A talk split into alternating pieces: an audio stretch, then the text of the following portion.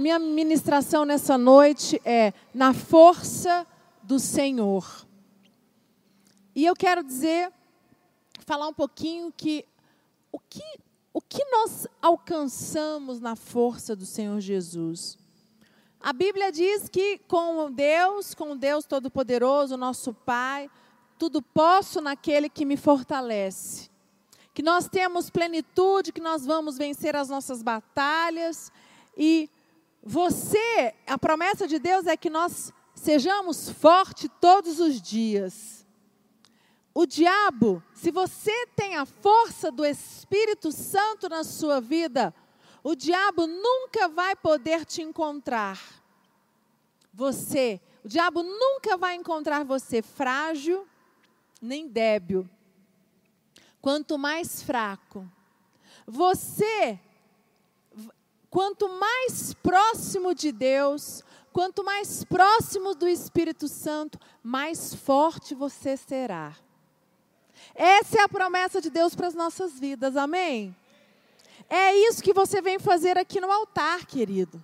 Quando você vem para o altar, quando você se ajoelha, quando você se prostra, quando você derrama suas lágrimas, sabe o que, que você está fazendo? Se prostrando e dizendo: Senhor, eu deixo aqui a minha fraqueza. Senhor, eu deixo aqui os meus anseios, eu deixo aqui a minha angústia, eu deixo aqui toda aquela minha fragilidade, e aqui eu renovo as minhas forças e eu levanto forte na tua presença. E eu quero ler um texto com você Daniel 11:32 diz assim: E aos violadores da aliança ele com lisonjas perverterá. Mas o povo que conhece ao seu Deus se tornará forte e fará proezas. Vamos repetir que esse texto, ele é confuso, né? E aos violadores da aliança, ele com lisonjas perverterá. Mas o povo que conhece ao seu Deus se tornará forte e fará proezas. Esse versículo começa denunciando a ação do maligno em cima de um povo específico. A segunda parte do versículo fala do que? Da atuação de Deus, né? Que ele diz. Em, é, a segunda parte fala da atuação em outro povo específico. Então, aqui nós temos esse versículo, ele é dividido em duas partes.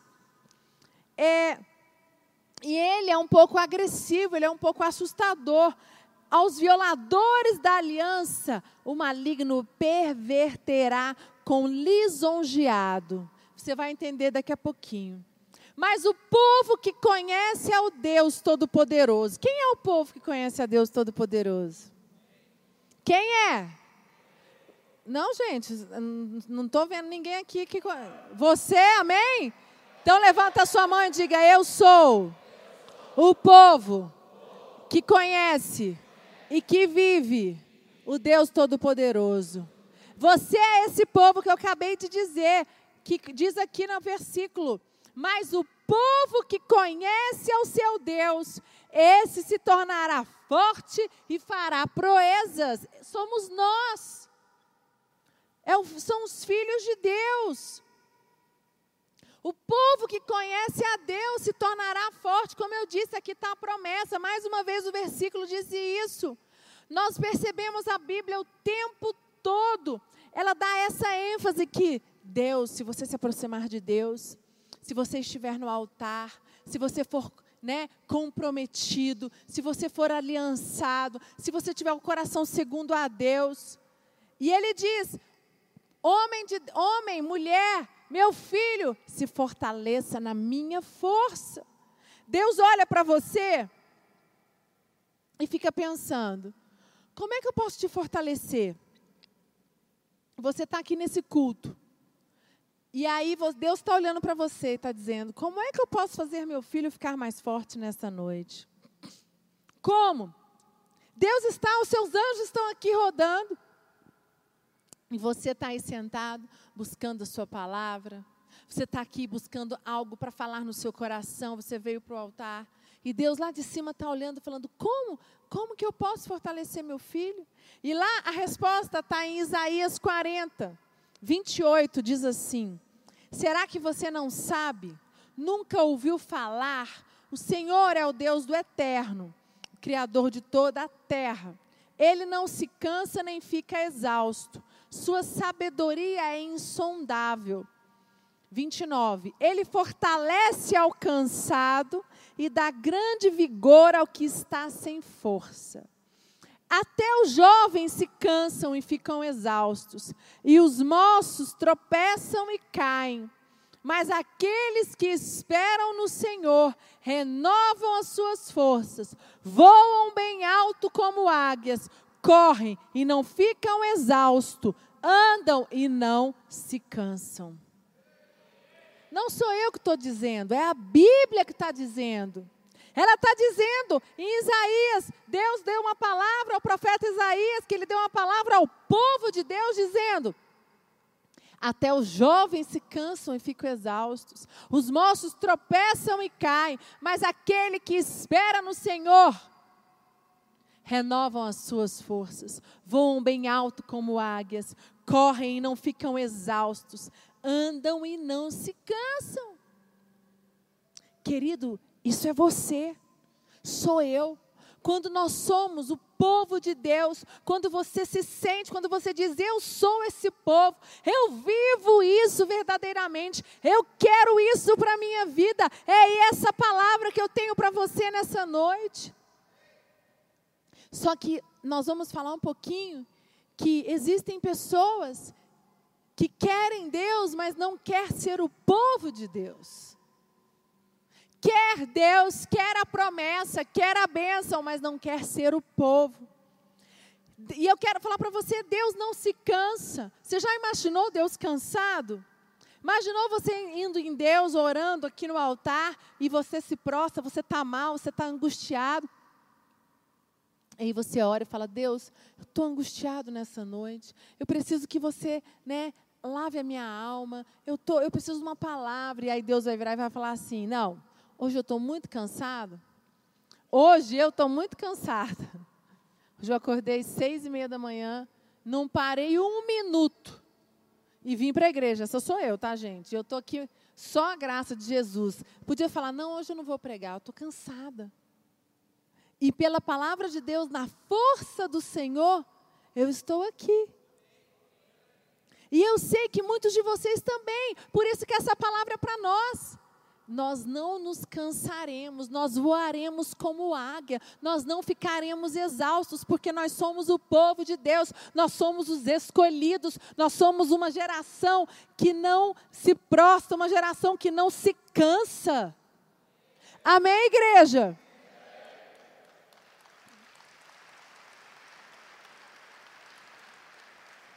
Deus é a essência da força.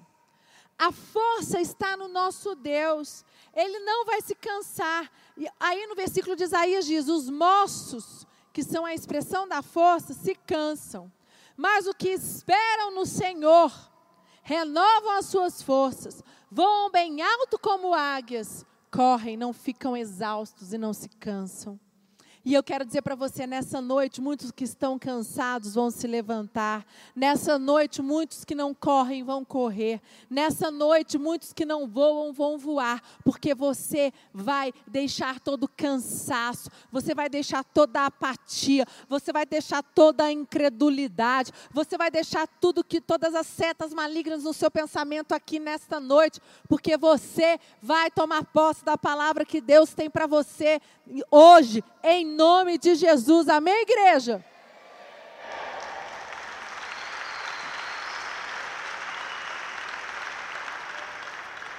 Eu quero dar um exemplo sobre. Aí eu vou começar a falar sobre a, a, parte dos violadores, né?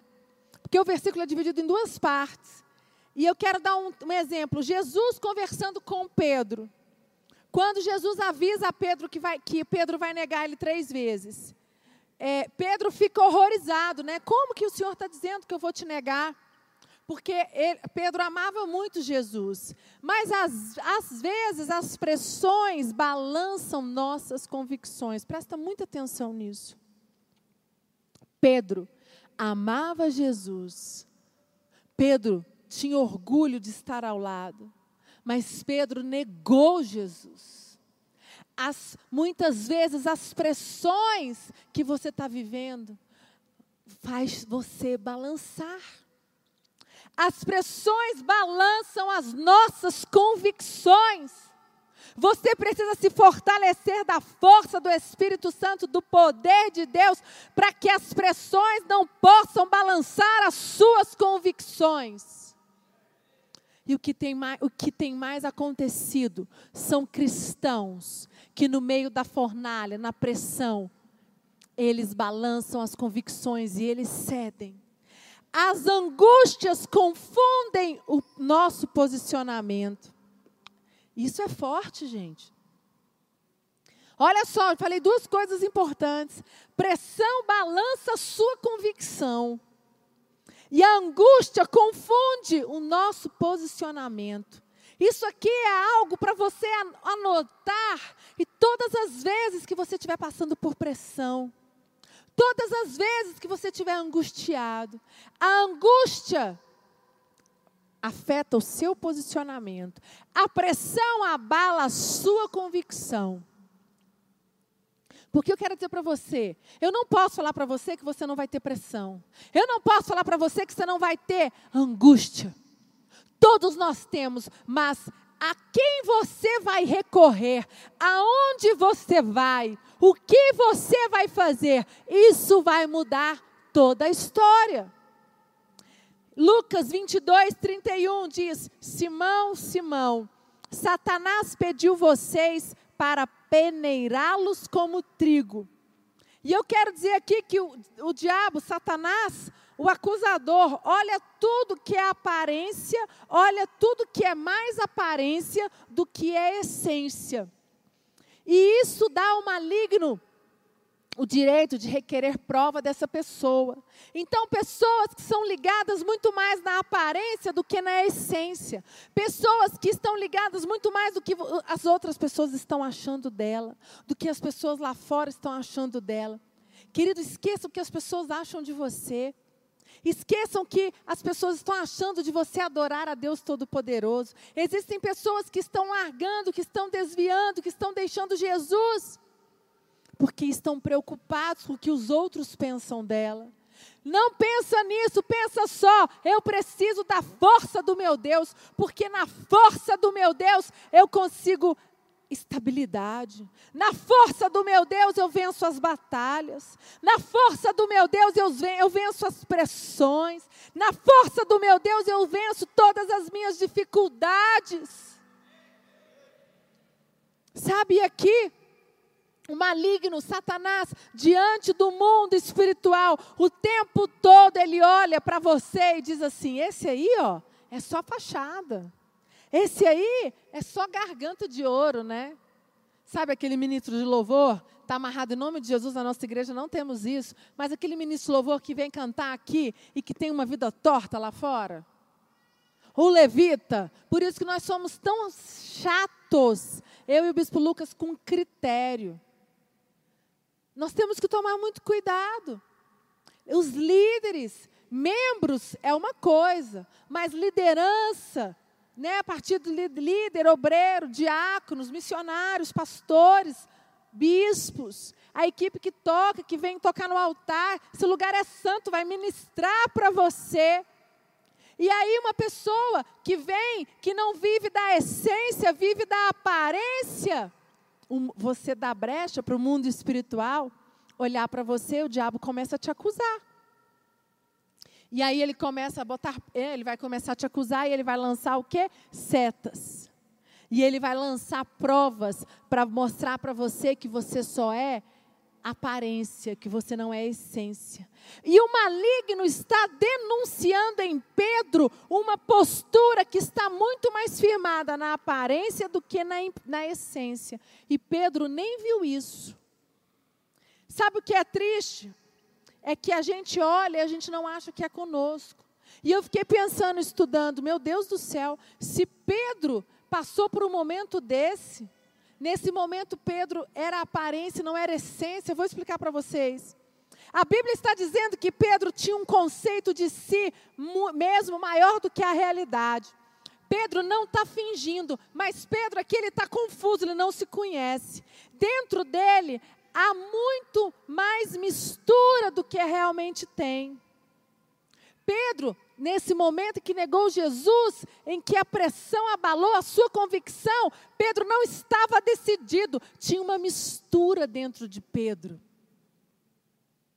Tinha algo em Pedro que não estava na essência. Vocês estão entendendo? Tinha algo ali que estava confuso. E o que, que acontece? Aí Pedro anda com Jesus, Pedro está perto de Jesus. O diabo vem e o mundo espiritual vê. O que, que ele fez? Aí, e, o, e no mundo espiritual nada fica oculto. E foi quando aconteceu, quando e, e, Jesus provou Pedro. Aquilo ali, Jesus falou: alguém vai me negar.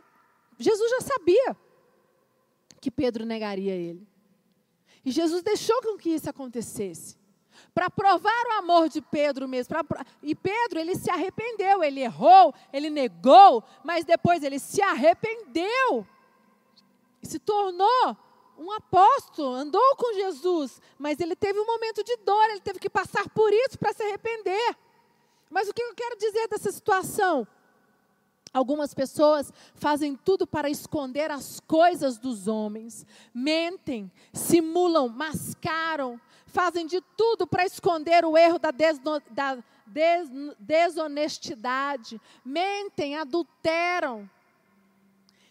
E eu quero dizer para você, você, sabe, a pessoa que mente, ela mente, tem gente que mente, que mente tão bem feito que a mentira vira verdade. E ela se baseia naquilo, ela se firma naquilo e ela acha que ela está escondida nessa mentira. Só que eu quero dizer para você que nada está oculto para Satanás. E Satanás está só esperando a hora que naquela oportunidade ele vai te acusar e ele vai fazer com que a, venha para fora. Vocês estão entendendo? Foi o que aconteceu com Pedro. Como Pedro não estava decidido, como Pedro tinha dúvida, quando ainda tinha uma, uma situação ali, né, meio de tô, não tô, sabe o que, que é isso? Somos, somos muitas vezes nós, nem falo de mim que eu não estou mais nessa situação, mas você que está aí me assistindo, você que está na igreja como membro, você que está frequentando, ou você que já é líder, que está numa posição, você que está cheio de conflitos, você que ainda não se abriu, você ainda que não veio para o altar e colocou a sua vida, abriu a sua vida, querido, Todo pecado confessado é perdoado. Não deixe, não deixe uma mistura podre dentro de você. Sabe o que, que, acontece? Quando você não está limpo, quando tem algo oculto dentro do seu coração, muitas vezes você fica bloqueado de receber a bênção que é direito seu. Sabe, nós precisamos ser limpos, nós precisamos ser transparentes. E existem pessoas que se sentem seguros nessa artimanha de mentiras que eles mesmos montaram. Só que eu quero dizer que o mundo espiritual, ele enxerga tudo. O mundo espiritual, ele vê tudo, não tem como você esconder dele. O mundo espiritual é mais real do que nós imaginamos. Todas as vezes que você tem um pensamento errado, todas as vezes que o seu coração está contaminado, todas as vezes que você pensou em fazer algo de errado, não pensa que você escondeu da sua mulher, do seu líder, do seu pai, da sua mãe, do seu chefe. De Deus a gente não esconde nada, nem de, do mundo espiritual. É muito sério isso. Você precisa tomar uma posição na sua vida. E isso nos rouba. E isso nos afasta de sermos aquele povo que eu li lá no início, o povo de Deus, um povo forte, um povo seguro. Querido, você está nessa igreja, você está na casa de Deus, para você estar cheio da presença, estar ser forte, seguro, cheio do poder de Deus. E você precisa se fortalecer. Mas eu quero dizer para você que se tem algo no seu coração que está oculto, se tem algo no seu coração que não foi revelado, se tem algo no seu coração que ainda, sabe, você não, não abriu, você precisa vir para o altar, Você precisa procurar alguém, uma pessoa que você tenha confiança e abrir e dizer: Eu preciso de ajuda, eu não quero mais esse peso na minha vida. Lucas 22, 32 diz assim: Mas eu orei por você, para que a sua fé não desfaleça.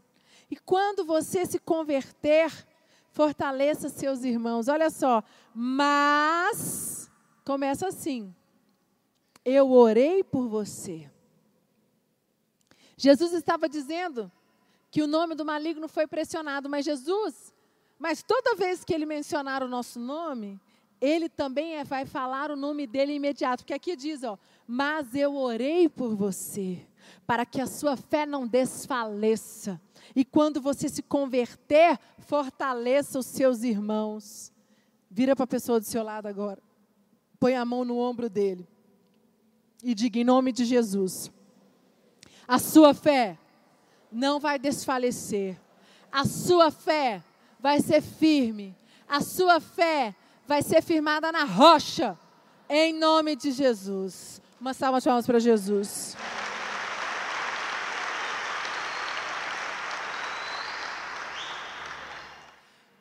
Pedro quase desfaleceu, mas superou. Pedro era quase convertido. Jesus sabia que um cristão enfraquecido e desfalcado não consegue vencer as tentações. Gente, olha aqui que Jesus, ele sabia. Um cristão enfraquecido, um cristão desfalcado, não consegue vencer as tentações, não consegue resistir às lutas da vida, se manter de pé na jornada da fé. E aí? Um cristão enfraquecido, um cristão desfalcado. E é isso que nós temos que nos afastar. Nós temos que tirar se somos, se estamos enfraquecidos se estamos desfalcados, você precisa vir para o altar e se fortalecer, porque Jesus disse: o cristão enfraquecido, o cristão desfalcado, ele não consegue vencer as tentações, ele não consegue resistir às lutas da vida, ele não consegue se manter em pé na jornada da fé, e é por isso que tantas pessoas deixam as nossas igrejas, Tantas pessoas abandonam o altar porque elas, quando são enfraquecidas, quando estão desfalcadas, elas, em vez de procurar o altar se fortalecer, elas procuram lá fora pessoas para se fortalecer, para fortalecerem elas.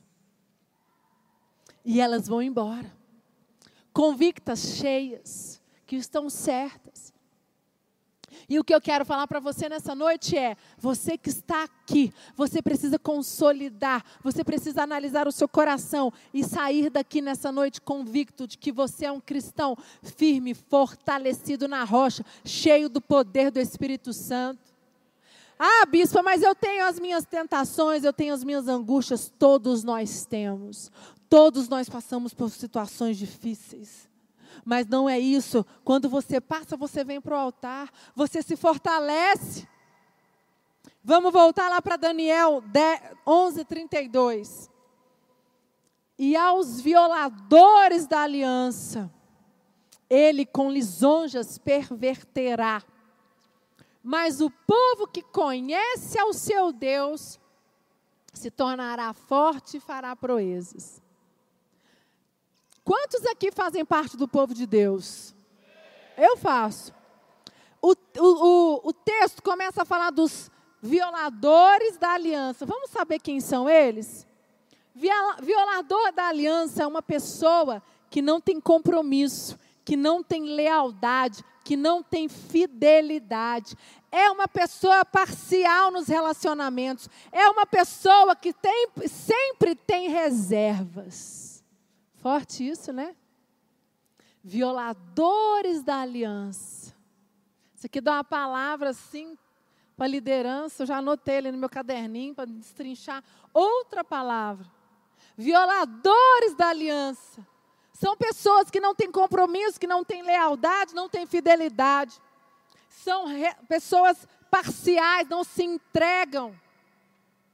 Uma pessoa que tem reservas. E quero dizer para você: toda reserva que você tem na sua vida com o seu casamento, com seu esposo, com seus filhos, no seu trabalho, com o seu líder, com a sua missão, isso vai fazer você se afastar da sua missão. Isso vai fazer você se enfraquecer. As todas as reservas que estão dentro de você enfraquecem a aliança que você tem com aquela pessoa. Se você diz, os meus pastores, os meus discípulos dizem, bispo, eu tenho uma aliança contigo, eu vou contigo na missão. Eles não podem ter reservas comigo. Porque se eles têm reservas comigo de alguma coisa, eles não vão conseguir caminhar comigo. Querido, você não pode ter reserva com seu esposo. Você quer melhorar seu casamento, você quer arrumar seu casamento, reconstruir sua família, seus filhos. E você é cheio de reserva. Você é cheio de, ah, não, mas isso eu não vou tratar porque eu não gosto. Você não pode ser assim. Você tem que ser inteiro. Você tem que ser verdadeiro. Você não pode, você tem que rasgar. E a reserva, ela te enfraquece. A reserva ela te afasta do altar. O que são reservas, né? Oh, você pode estar me perguntando. São é tudo que é obscuro. É tudo que fica guardado lá no seu coração, escuro, e você fala: Isso eu não quero tocar. Sabe pessoas que falam assim: Nesse assunto eu não toco? É isso aí. É igual marido e mulher marido e mulher não pode ter reservas um com o outro. Não existe. Você não pode, filhos e pais não podem ter reservas até um certo um tempo, né? Depois que o filho sai de casa, tudo bem. Mas enquanto seus filhos estão em casa, você precisa, não pode ter reserva com os pais. Precisa ter uma verdadeira intimidade, um verdadeiro relacionamento.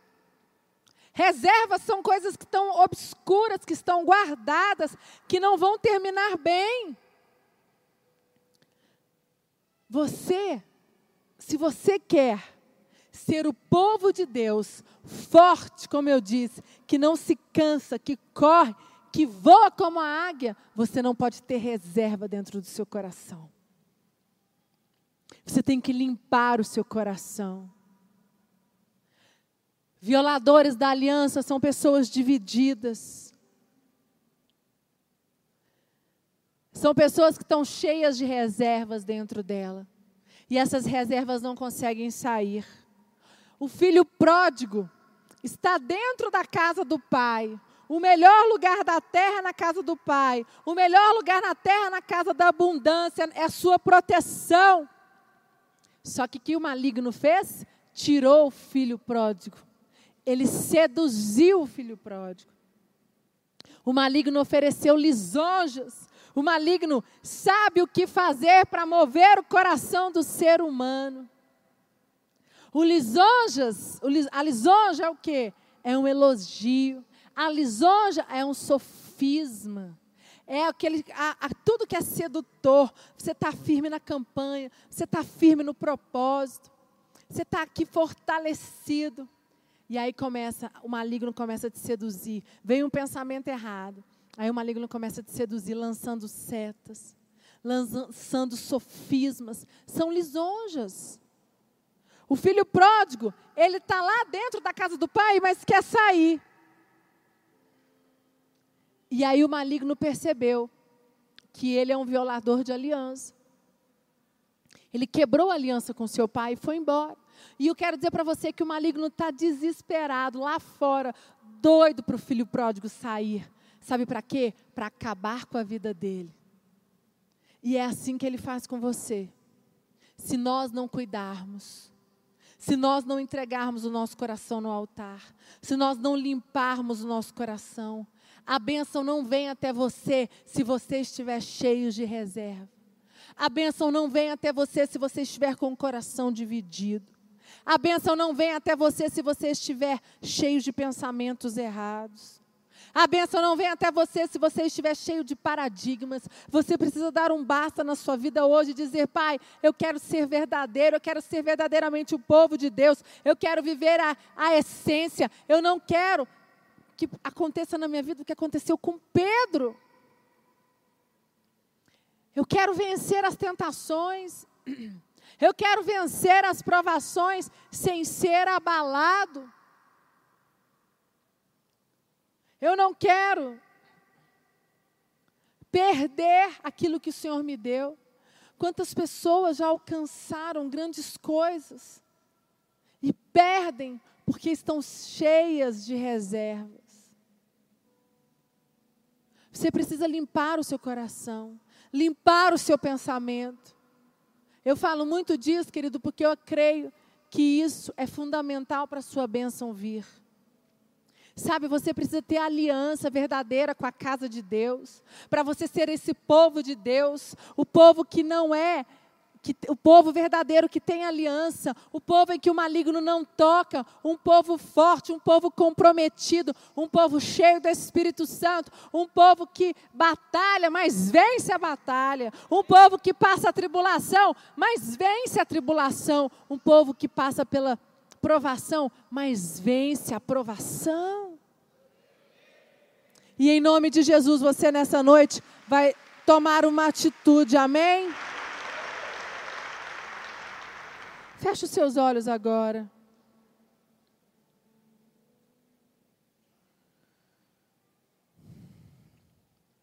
Eu quero dizer para você nessa noite: